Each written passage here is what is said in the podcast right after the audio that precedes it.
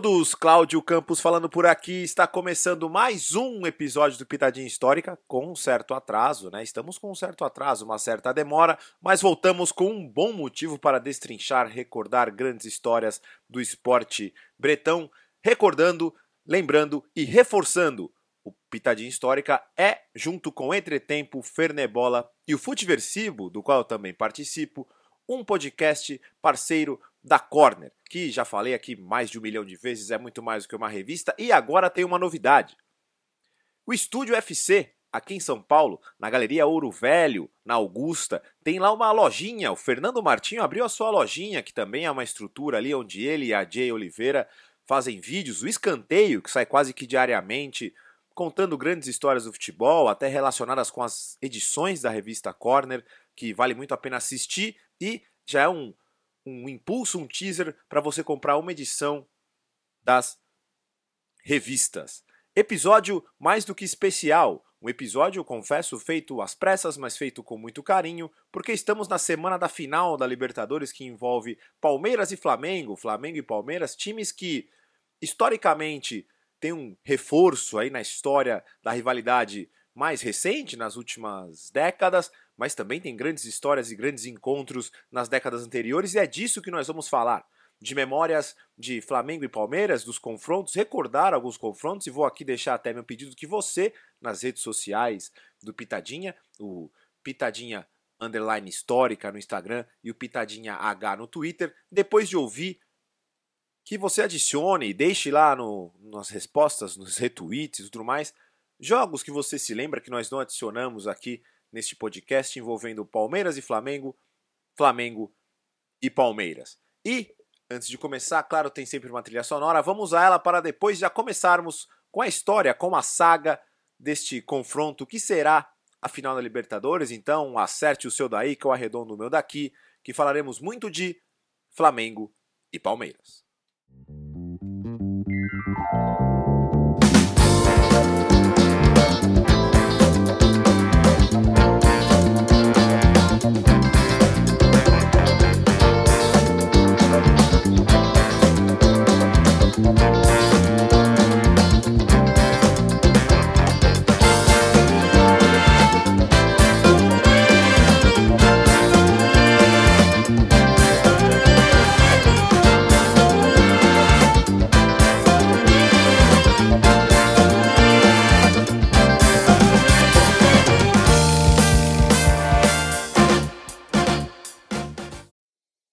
O som de Andy Tolman Cartel com a música Copa Libertadores. Sim, é uma banda aí de metais, né, de jazz, funk e tudo mais de Londres, que tem uma canção chamada Copa Libertadores, que começamos a nossa história.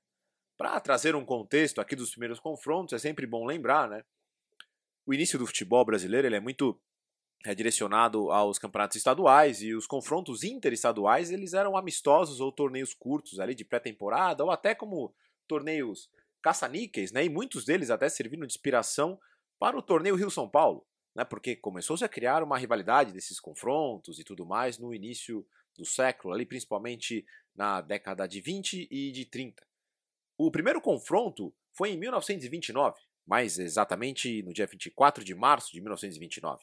E aqui vale ressaltar que alguns documentos dizem que o primeiro jogo foi na Rua do Paissandu, no Rio de Janeiro, no estádio da Rua do Paissandu, e alguns, poucos, a minoria, que o jogo foi no estádio da Rua Coronel Nogueira Padilha, em Sorocaba, no estado de São Paulo. E o placar foi 1 a 0 para o Flamengo, um gol marcado por Nonô. Então o primeiro confronto foi em 1929 e fica essa pequena dúvida, mas provavelmente o jogo foi no estádio do Paysandu, no Rio de Janeiro. Pouco mais de uma década depois, em torneio, em partida válida pelo torneio Quinela de Ouro, um pentagonal que também contava com Fluminense, Corinthians e São Paulo, o Flamengo, treinado por Flávio Costa e que tinha em seu elenco nomes como Yustrit, Domingos da Guia, Biguá e Zizinho, empatou por 2 a 2 com Palestra Itália, de Oberdan Catani, Oswaldo Brandão, na época jogador, Valdemar Fiume, Echeveria e Lima, e esse time era treinado por Del Débio. Este foi o último jogo do time paulista com o nome de Palestra Itália enfrentando o Flamengo. Né? Com o Brasil integrando a aliança contra os totalitários, o governo de Getúlio Vargas ordenou que todos os clubes, colégios e entidades que fizessem referências aos países do eixo, né, Alemanha, Itália e Japão, mudassem de nome. O time mudou para a Palestra de São Paulo, mas uma nova exigência surgiu e aí em setembro daquele ano houve uma mudança total para a Sociedade Esportiva Palmeiras, dias antes do jogo decisivo do Paulista daquele ano, que foi conquistado pelo Palmeiras na chamada arrancada heróica. Na década seguinte, na década de 50, teve como coincidência as grandes goleadas, as primeiras grandes goleadas de cada um deles. Né, na jornada da conquista do Rio São Paulo de 51, mesmo ano em que o Palmeiras venceu a Taça Rio, o Palmeiras de Oberdan Catani, Valdemar Fiume, Rodrigues e Liminha, que foi autor de quatro gols nesta partida, aplicou uma sonora goleada por 7 a 1 em um Flamengo que tinha bigode e bigua. Sete anos depois, também pelo Rio São Paulo, e aqui fica, né, como eu citei, os confrontos entre os estados ali, os torneios amistosos, quadrangulares, serviram como inspiração para o Rio São Paulo e, a única forma competitiva desses clubes se enfrentarem neste período era o torneio Rio São Paulo. Então, voltando aqui pelo torneio Rio São Paulo, sete anos depois, o Flamengo aplica sua maior goleada na história do confronto. O time de Joel, Moacir, Dida, Zagallo e Henrique, autor de quatro gols na partida também, goleou o Palmeiras por 6 a 2. Confronto que aconteceu no dia 23 de março de 58, meses antes da primeira conquista mundial da seleção brasileira, e como você pode ver pelos nomes que eu citei, o Flamengo tinha alguns nomes que fariam parte do Scratch campeão. Vocês também devem ter percebido que eu tenho pulado décadas, né? São saltos grandes aí dos confrontos. E repito, vou reforçar aqui o motivo, né? É, os torneios vão ganhando mais espaço, os torneios interestaduais, e aí seguindo agora também, vamos falar aqui do primeiro confronto nacional, que ainda assim era algo raro, só para trazer um contexto para você que não sabe ou que não se recorda.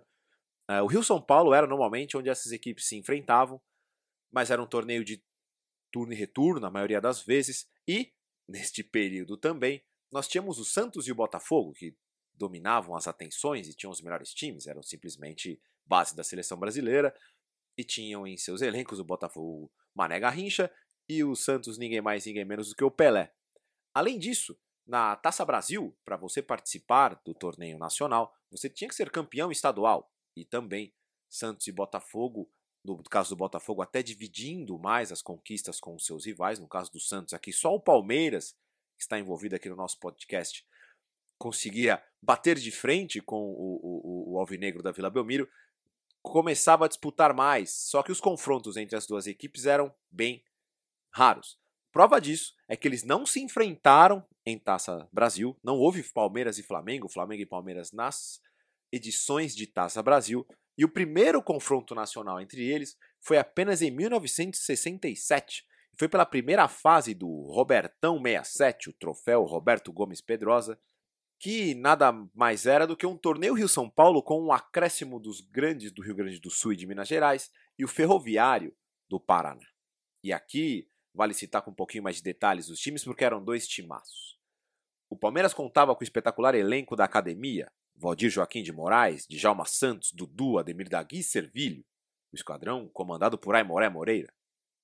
O Flamengo contava com Carlinhos, Jair Pereira, Almir Pernambuquinho e Ademar Pantera, que no ano seguinte iria para o Palmeiras, este Flamengo era treinado pelo argentino Armando Reganeschi.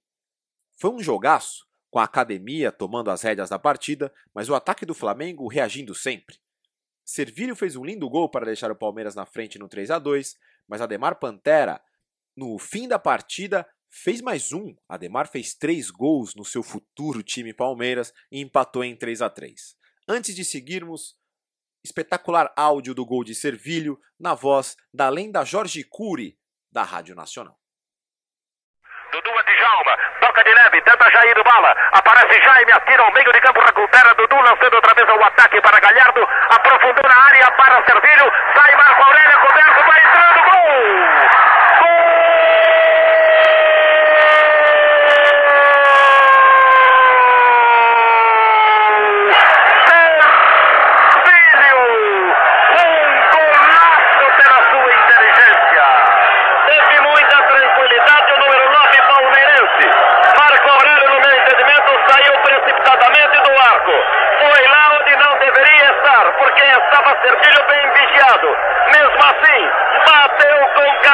Guia e a pelota foi morrer mansamente no fundo do barbante do Flamengo, quando o Titão e também Jaime penetravam na tentativa para o Palmeiras, para o Flamengo. Seis anos depois, pelo Brasileiro de 73, uma partida que não tinha nenhum peso ali de fase eliminatória, fase decisiva ou coisa do tipo, mas é o primeiro confronto que tem de um lado o divino Ademir da Guia e do outro o galinho Zico. Ademir, com seus 31 anos, e Zico, com seus 20 anos de idade, se encontraram no Maracanã. O Palmeiras de Leão, Luiz Pereira, Dudu, Ademir da Guia, Ronaldo, Leivinha e treinado por Oswaldo Brandão, venceu por 2 a 0 o Flamengo de Afonsinho, Doval, Zico, Paulo César Caju e Dadá Maravilha, que era treinado pelo velho Lobo Zagallo. No brasileiro daquele ano, o Palmeiras seria o melhor, seria o campeão, depois de ser um dos melhores times na primeira fase e encarar no quadrangular final o São Paulo de Pedro Rocha, o Cruzeiro de Nelinho, Perfumo, Palinha e Dirceu Lopes e o Inter de Figueroa, Falcão e Valdomiro. Aqui temos que fazer um registro. Antes de seguirmos, um pouquinho do áudio do canal 100 com a voz do espetacular Cid Moreira. E aí fica a dica, acabando aqui o episódio, eu sugiro que você busque essa partida no YouTube, porque além de você apreciar por mais tempo a voz do Cid Moreira, você tem a oportunidade de assistir um ótimo vídeo do canal 100. O Palmeiras segurou o jogo, conduziu a sua feição e ainda se deu o luxo de faturar outro gol.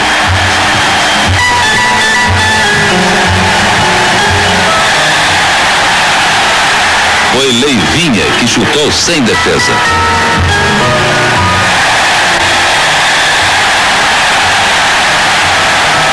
O Flamengo lutou muito, mas não deu pé. O Palmeiras confirmou que conhece tudo de futebol. Pulamos mais seis anos e chegamos ao ano de 1979, o ano em que teve um jogo que é considerado a partida que mudou todo o destino, não só dos clubes, mas também da seleção brasileira naquela época. Tele chegou ao Palmeiras em 1979, em meio à disputa do Campeonato Paulista do ano anterior, que havia se estendido até o ano seguinte, em função da Copa do Mundo. Os palmeirenses estavam insatisfeitos com Filpo Nunes e exigiam um futebol menos parecido com o apresentado no início da década, mesmo com o time não contando mais com os grandes nomes da segunda academia. Com o anúncio de Tele, a torcida ficou esperançosa. O homem do jogo bonito havia chegado e com ele, junto, o sonho de que o Palmeiras voltasse a ter um time como dos anos anteriores. Do outro lado estava o Flamengo, time que passava por um processo de renovação e nos anos anteriores via os seus rivais Vasco e Fluminense montarem times mais fortes e com mais destaque no futebol brasileiro. O título carioca de 78, em cima do fortíssimo Vasco com gol de Rondinelli, praticamente mudou o curso, mudou o destino das coisas pelos, pelos lados da Gávea, e em 79 o time também conquistou o estadual, desta vez em cima do Fluminense. Este Flamengo tinha como técnico Cláudio Coutinho, que também treinava a seleção brasileira, mas sofria muita pressão pelos insucessos na Copa de 78 e na Copa de 79. Porém, contava com diversos nomes que seriam campeões na Libertadores do Mundial em 81, como Júnior, Adílio, Tita e Zico. Já o Palmeiras tinha um elenco bem mais modesto, com destaques para Rosemiro, Pedrinho, o Pedrinho Vicensotti, e Jorginho, o Jorginho Putinati, além de Jorge Mendonça. O jogo valia pela terceira fase do Campeonato Brasileiro e o vencedor iria para as semifinais. O Palmeiras, por melhor saldo, tinha vantagem do empate. O domínio durante grande parte do jogo foi do Palmeiras, que sai na frente. No início do segundo tempo, o Flamengo empata de pênalti com Zico, mas logo depois, Carlos Alberto Seixas amplia para o Palmeiras.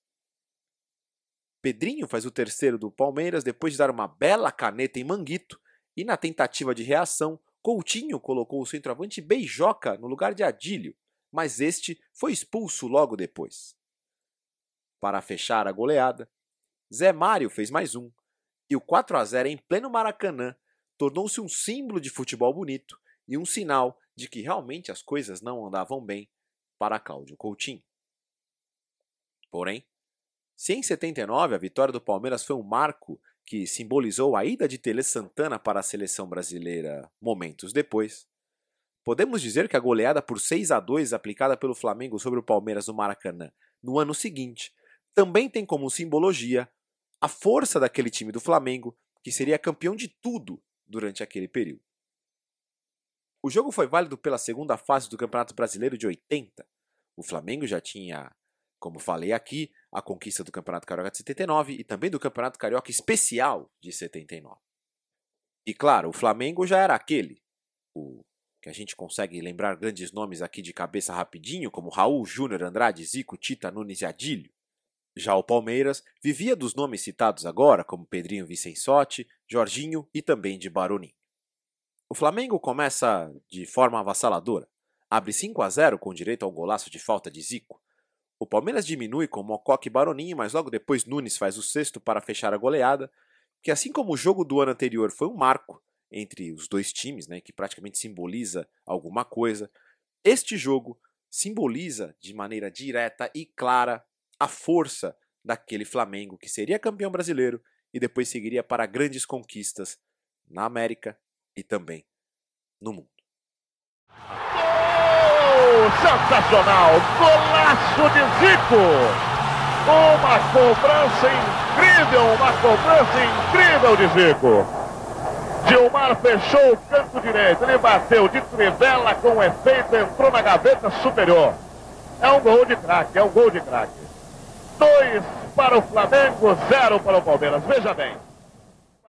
Pulamos agora para meados dos anos 80, mais perto do fim, para ser mais exato, e a década de 80 não nos proporcionou grandes jogos entre Flamengo e Palmeiras, porém, no fim da década, nos proporcionou um dos momentos mais inusitados da história do futebol. Em 1988 foi o ano da segunda e última edição da Copa União, torneio que surgiu como um sucesso, mas que teve uma final extremamente complicada tanto que pulou para o início de 88, o Flamengo não quis jogar a final, enfim, história que não entraremos em detalhes por aqui. Nesta segunda edição, aumentou o número de participantes e veio com uma nova forma de pontuação, onde a vitória nos 90 minutos valiam 3 pontos e em caso de empate no tempo normal, os dois times ganhariam um ponto, mas disputariam um ponto extra em uma disputa de pênaltis com três cobranças. Flamengo e Palmeiras se enfrentaram no Maracanã pelo segundo turno da primeira fase. O Flamengo nem de longe parecia ser o time avassalador da fase final da Copa União do ano anterior. O time treinado por Tele Santana e que tinha ótimos nomes como Aldair, Dario Pereira, Leonardo, Zico, Bebeto e Zinho, teve um início bem ruim no segundo turno. Já o Palmeiras seguia na fila, com times bem abaixo do que todos estavam acostumados a ver na sua história e fazia uma campanha bem ruim no campeonato. Ainda assim, o time treinado por Enio Andrade faz 1 a 0 com o Mauro, o Mauro Van Basten, que anos depois estaria no elenco do Corinthians campeão brasileiro em 1990. Depois disso, o Flamengo pressionou e em uma bola dividida entre Bebeto e Zete, o atacante acaba deixando o pé e atingindo o goleiro, que tem uma contusão séria e tem que sair do jogo. Com as duas trocas já feitas, o atacante gaúcho vai para o gol e nos acréscimos da partida, Bebeto, ele mesmo, faz o gol de cabeça em cima do goleiro artilheiro. Com o empate, a partida vai para os pênaltis. Gaúcho pega cobranças de Aldair e Zinho, converte a sua cobrança e com isso faz com que o Palmeiras conquiste o ponto extra no Maracanã. É um jogo histórico, é uma história muito interessante, sempre lembrada, né? Infelizmente, Gaúcho nos deixou. Gaúcho, que é um dos fundadores do Cuiabá, que hoje joga a Série A do brasileiro, e provavelmente ficará na Série A do Brasileiro. É uma história muito interessante e nada mais justo, né? Nós temos que ouvir o áudio dessa história, temos que ouvir aqui, curtir o áudio, a narração dos pênaltis na voz do genial Galvão Bueno. Olha só a situação do Gaúcho. Vai partir Aldair com o pé direito. Partiu, bateu, Gaúcho pegou! Mais uma chance para a bandeira botar o Palmeiras à frente. Partiu, bateu para fora! Gaúcho e Zé Carlos. De camisa de goleiro, Gaúcho. Ele já pegou até pênalti. Toma pouca distância. Nem olha para o Zé Carlos para não ficar impressionado. Partiu Gaúcho, bateu, é gol! Partiu perna esquerda, bateu Gaúcho! Gaúcho pega mais um! Aqui debaixo dessa montanha está o herói do jogo, o goleiro gaúcho ou o atacante gaúcho. Ele foi tudo neste jogo. Você é goleiro, você é atacante, encontrou a posição hoje. Eu quero jogar, eu quero correr atrás dessa bola dentro de campo, para mim é o mais importante isso, né? É, o futebol para mim é a coisa mais importante que, que, que eu tenho na vida e para mim o importante é jogar. Eu quero jogar, eu tô ajudando o Palmeiras, tá sendo importante. Depois de ouvirmos aí Galvão Bueno, Gaúcho, uma transmissão da Copa União ali da Rede Globo no final dos anos 80, chegamos ao que podemos dizer que é a era mais atual, era mais moderna do futebol, aqui no fim dos anos 90, período em que o Palmeiras já vivia sua era Parmalat, o, o Flamengo tinha seu período pós-centenário, formando bons times, uh, e por coincidência esses times começaram a se encarar no final dos anos 90 e início dos anos 2000 em competições, em fases decisivas e principalmente em torneios de mata-mata. A primeira delas foi a semifinal da Copa do Brasil de 97. Como eu falei aqui, o Palmeiras vivia sua era Parmalat e vivia uma reformulação depois do desmanche do time campeão paulista de 96, mas ainda contava com bons nomes como Cafu, Roque Júnior, os flamenguistas Leandro Ávila, Marquinhos e Djalminha, além de Rincon e Viola. Uma coisa comum, né? Muitos jogadores que surgiram no Flamengo fizeram parte da era Parmalat. Já o Flamengo vinha de um período decepcionante depois de ser campeão carioca no ano anterior, sequer chegou à final do Carioca de 97, mas o time de Júnior Baiano, Atirson, Sávio e Romário foi ganhando força no, na competição de mata-mata ali de, de, eliminatórias brasileiras, a Copa do Brasil. No jogo de ida no Maracanã, o que restou do pior ataque do mundo, Sávio e Romário resolveram a partida com um gol de cada, 2 a 0 e na volta, no primeiro tempo, Veloso não segurou um chute de Romário, ele finalizou muito forte, o Veloso solta, Sávio faz 1 a 0 e praticamente liquida, dando a vaga para o rubro-negro para a final da Copa do Brasil de 97. Naquele mesmo ano, tem um confronto no exterior, um Flamengo e Palmeiras no Mestala, no estádio do Valência. Teve isso sim, né? Teve isso, como diria José Trajano, Dois meses depois dessa semifinal da Copa do Brasil, do encontro entre os dois times num jogo muito mais importante, eles foram convidados a disputar o troféu Naranja, que é disputado em Valência. O Palmeiras venceu no tempo normal e aí pela soma dos pontos, essas pontuações de quadrangulares, de torneios internacionais sempre mais complicadas. O Veloso foi o herói da decisão por pênaltis e definiu o Palmeiras foi campeão do torneio, né, do troféu Naranja, superando o Flamengo, ou seja, já existiu uma final um jogo decisivo entre os dois, fora do Brasil, e o Palmeiras foi o campeão. Dois anos depois, pelas quartas de final da Copa do Brasil, o Palmeiras de Scolari, que contava com aquele time campeão da Liberta, Marcos Arce Júnior, César Sampaio, Zinho, Alex e Paulo Nunes, superou um Flamengo, que era um baita time também, com Klemer, Atirson, Rodrigo Mendes, Caio Ribeiro e Romário. O Flamengo vence o primeiro jogo por 2 a 1 e sai na frente na volta com o Rodrigo Mendes. O Osés empata logo no início do segundo tempo, mas logo depois o Rodrigo Mendes cobra uma falta com precisão, faz 2 a 1 o que força automaticamente, forçou ali o Palmeiras a ter que fazer mais três gols. E aí é o que acontece. É uma catarse no Palestra Itália, uma reação absurda do time do Felipão. Júnior empata um minuto depois. O Euler faz 3 a 2 aos 41 do segundo tempo e, e num lance duvidoso ali, com bandeirinha, uma discussão danada aos 43, Euler faz mais um e dá vaga ao Palmeiras. Antes da gente seguir aqui para outra decisão de 99, outro jogo importante entre os dois de 99, áudios para os gols de Euler. Aguinaldo, Oséias está ali. Tocou! Agora!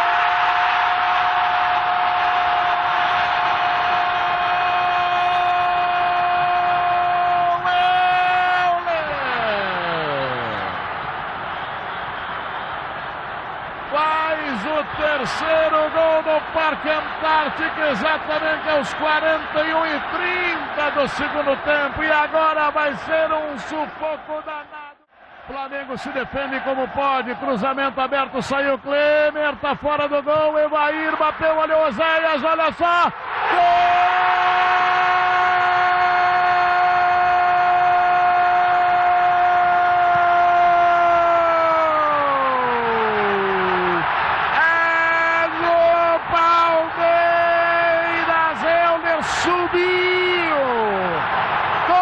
de cabeça num bate-rebate impressionante. O Palmeiras faz o quarto gol. No segundo semestre do mesmo ano, se encontraram na primeira final continental entre as equipes, a final da Sul-Americana de 99, e foram dois jogos espetaculares. Né? O fortíssimo Palmeiras de Scolari, que conquistou a Libertadores naquele ano, seguia na luta por outro título continental depois de ser derrotado pelo Manchester United na final do Mundial Interclubes. Já o Flamengo era campeão carioca, não tinha mais Romário, mas tinha um time muito unido e que deixava tudo em campo. Aliás, é um dos principais atributos dessa equipe quando você conversa com torcedores do Flamengo que recordam do time treinado pelo motivador, como alguns gostam de chamar, o treinador Carlinhos. No primeiro tempo disputado no Maracanã, né, na primeira partida ali, as duplas de ataque brilharam. Caio e Reinaldo pelo lado do Flamengo e Asprida e Paulo Nunes foram responsáveis pelos sete gols do espetacular 4 a 3 para o time da casa, para o Flamengo. Já no segundo jogo, o Arce, lateral, Tique Arce, fez 1 a 0 logo no primeiro tempo, no comecinho do jogo, e assim que o jogo vira, Caio, Caio Ribeiro empata. Logo depois, Rodrigo Mendes, que nós citamos aqui, era um bom jogador o Rodrigo Mendes, vira o jogo. O Arce empata num golaço de falta, como jogava e como batia bem na bola o Arce, e o Paulo Nunes vira com um gol de cabeça logo em seguida. E o estádio já cria aquela expectativa de uma nova virada do Palmeiras. O Flamengo começa a sentir uma certa pressão, faz até umas trocas ali para ver se consegue mudar o time e o Carlinhos. E funciona, porque na fase final, ali nos momentos finais da partida, num contra-ataque, Lê, o jovem centroavante Lê, um dos tantos bons jogadores que surgiram na Gávea, na base do Flamengo e que depois não atingiram o nível esperado.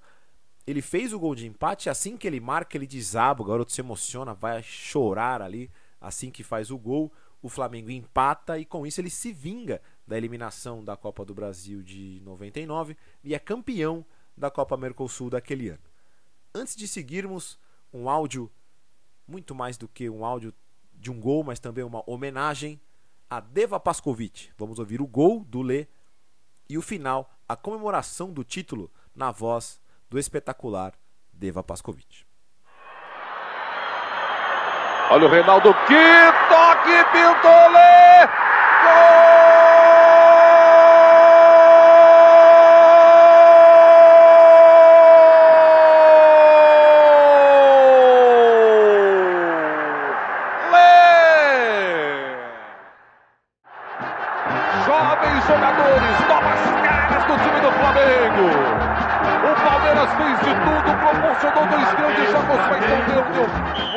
na Copa Mercosul. O desespero do Marco. E tentava a reabilitação no título mundial disputado em Tóquio. Flamengo, campeão da Copa Mercosul. Antes de pularmos de século, vale uma recordação aqui da semifinal da Copa dos Campeões dos anos 2000. Na Copa dos Campeões reuniam os campeões dos torneios regionais, dos torneios estaduais, ali no meio do ano e dava vaga para Libertadores. Ou seja, a vaga na Libertadores aqui já aconteceu de várias formas, é uma coisa bem complexa e essa era uma das competições que dava vaga para a Libertadores. Eles se enfrentaram na semifinal da Copa dos Campeões do ano de, de 2000 e no primeiro jogo o Flamengo, liderado por Petkovic, venceu por 2 a 1 no estádio Almeirão, na Paraíba, e na volta, disputada no Rei Pelé, em Maceió, o Palmeiras venceu por 1 a 0 no tempo normal e por 5 a 4 nos pênaltis, e depois fez a final contra o Sport, ficou com o título, superou o esporte e foi campeão da Copa dos Campeões, o Palmeiras. Seguindo agora já para esse século, e aqui vale, né, a gente sempre deixa bem claro, o Pitadinha vai dando um fade out, ele vai dando menos, menos detalhes e menos contextos das coisas mais atuais. Se bem que, do que vamos falar aqui já faz um bom tempo. E é o jogo de 2009, é o jogo da arrancada do título do Flamengo, que tinha como competidor ou adversário na disputa principalmente na, na reta final do campeonato, o Palmeiras. E era o Palmeiras de Murici Ramalho, que liderava o Campeonato Brasileiro de 2009 e tudo indicava que conquistaria o título. O time que contava com Marcos, Armeiro, Edmilson, Diego Souza e Wagner Love fazia um campeonato bem consistente até o início do segundo turno. Vale lembrar, né? Começa o campeonato com Jorginho Cantinflas como treinador e depois tem a chegada do Wagner Love ali no meio da temporada que dizem que foi um dos problemas para que o Palmeiras desandasse, mas nunca saberemos a realidade. Já o Flamengo era treinado por Andrade e contava com Leonardo Moura, Juan, Maldonado, meio-campista, volante chileno, Petkovic e Adriano Imperador. Estava em ascensão, mas um resultado negativo diante do líder do campeonato naquele momento poderia frear a recuperação e dar força ao Palmeiras na sequência. O Flamengo começou melhor aos 23 minutos. Pet fez uma jogada genial do lado esquerdo do campo, fez 1 a 0.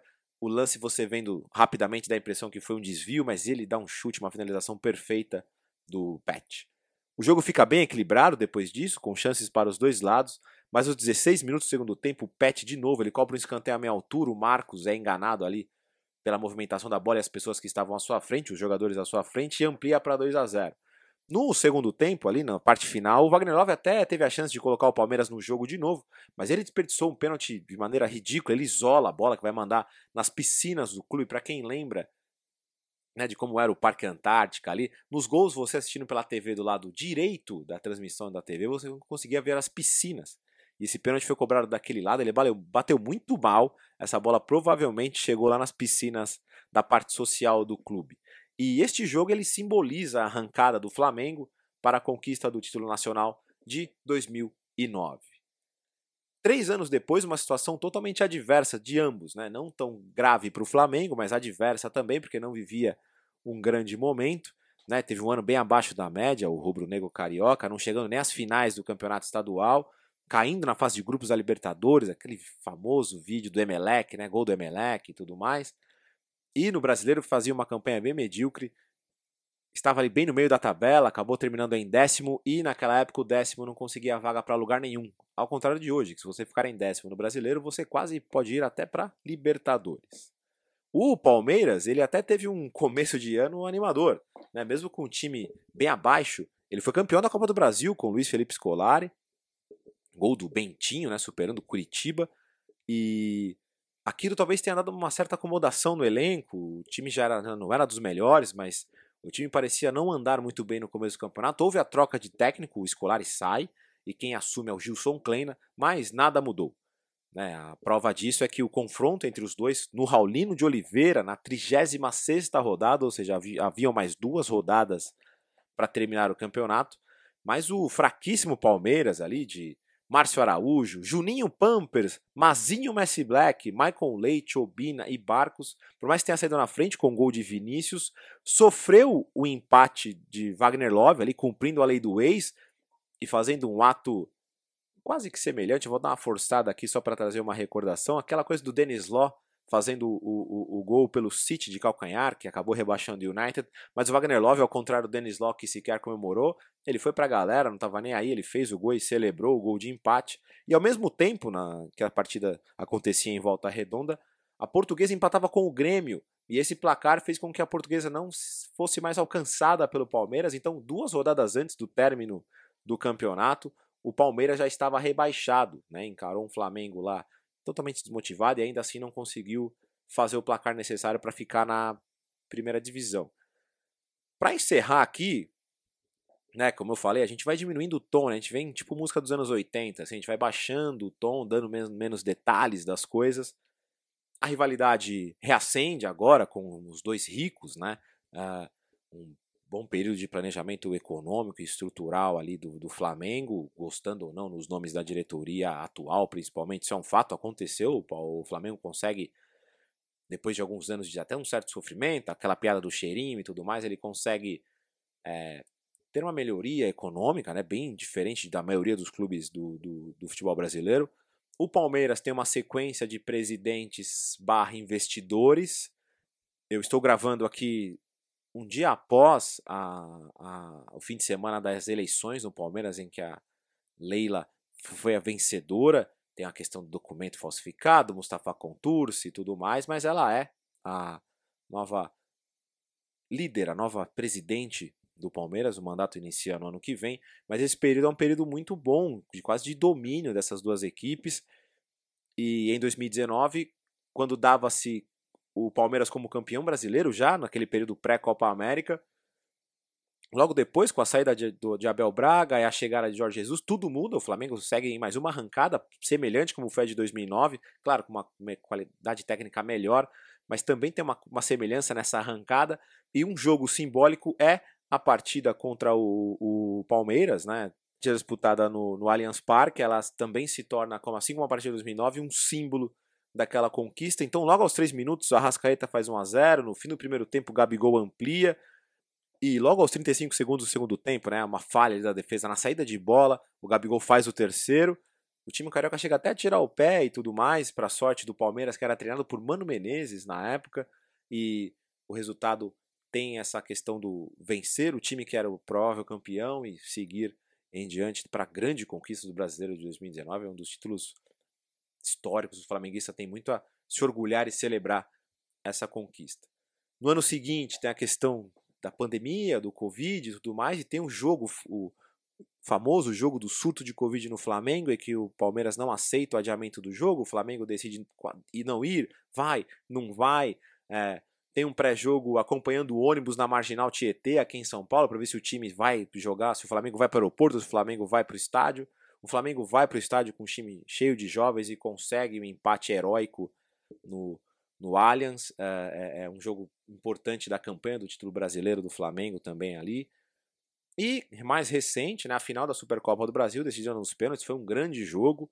Aliás, fica aqui toda a expectativa que, o, que a final, que acontece no dia 27 aqui, né, no, no fim da semana em que estou gravando o podcast, seja parecida com esta partida final da Supercopa do Brasil, disputada em Brasília, que foi um jogaço decidido nos pênaltis com a vitória do Flamengo. Dito isso, encerrando aqui as recordações, fica uma dica e um pedido. Eu vou começar pelo pedido. Caso você tenha escutado o podcast e sentiu falta de algum grande confronto entre Flamengo e Palmeiras, Palmeiras e Flamengo, compartilhe com a gente nas redes sociais, Pitadinha Histórica no Instagram, Pitadinha H no Twitter e a dica. Nós fizemos dois ótimos episódios contando a história destas duas equipes na Libertadores. O La Copa de Mi Vida, né, a série La Copa de Mi Vida, o do Flamengo é com o ótimo Bernardo Ramos e com a Gabi, a Gabi Dantas, que hoje está trabalhando na, no grupo Disney, na ESPN. E também um episódio especialíssimo sobre o Palmeiras com o meu amigo Luiz Senador, tem um ótimo canal, Retro Gamer Brasil. Fica a dica aí para quem gosta de coisas antigas de futebol, provavelmente gostam de coisas antigas de videogame. O Retro Gamer Brasil é um canal no YouTube espetacular e ele é feito pelo Luiz Senador, o palmeirense Luiz Senador. E o companheiro dele foi nada mais nada menos do que Mauro Betting. Então nós estamos falando aí de Palmeiras, Flamengo, Libertadores, Bernardo Ramos, Gabi Dantas, Senador, Mauro Betting. São dois episódios espetaculares para você também entrar no clima da final. Além desse, claro, que foi uma ótima recordação. Feito de uma forma diferente, eu estou tentando dar uma mudada aqui no formato do roteiro para ser algo mais dinâmico, mais tranquilo de se escutar. Espero que vocês tenham gostado também. E fica aí a dica desses dois últimos episódios que eu citei da Libertadores. E claro, todos os episódios do Pitadinha, como eles são coisas do passado, eles são atemporais. Você pode ouvir quando você quiser, onde você quiser e na época que você quiser. Fique à vontade. Beleza? Então é isso. Que nós temos uma ótima final de Libertadores neste sábado. Um abraço a todos e até mais.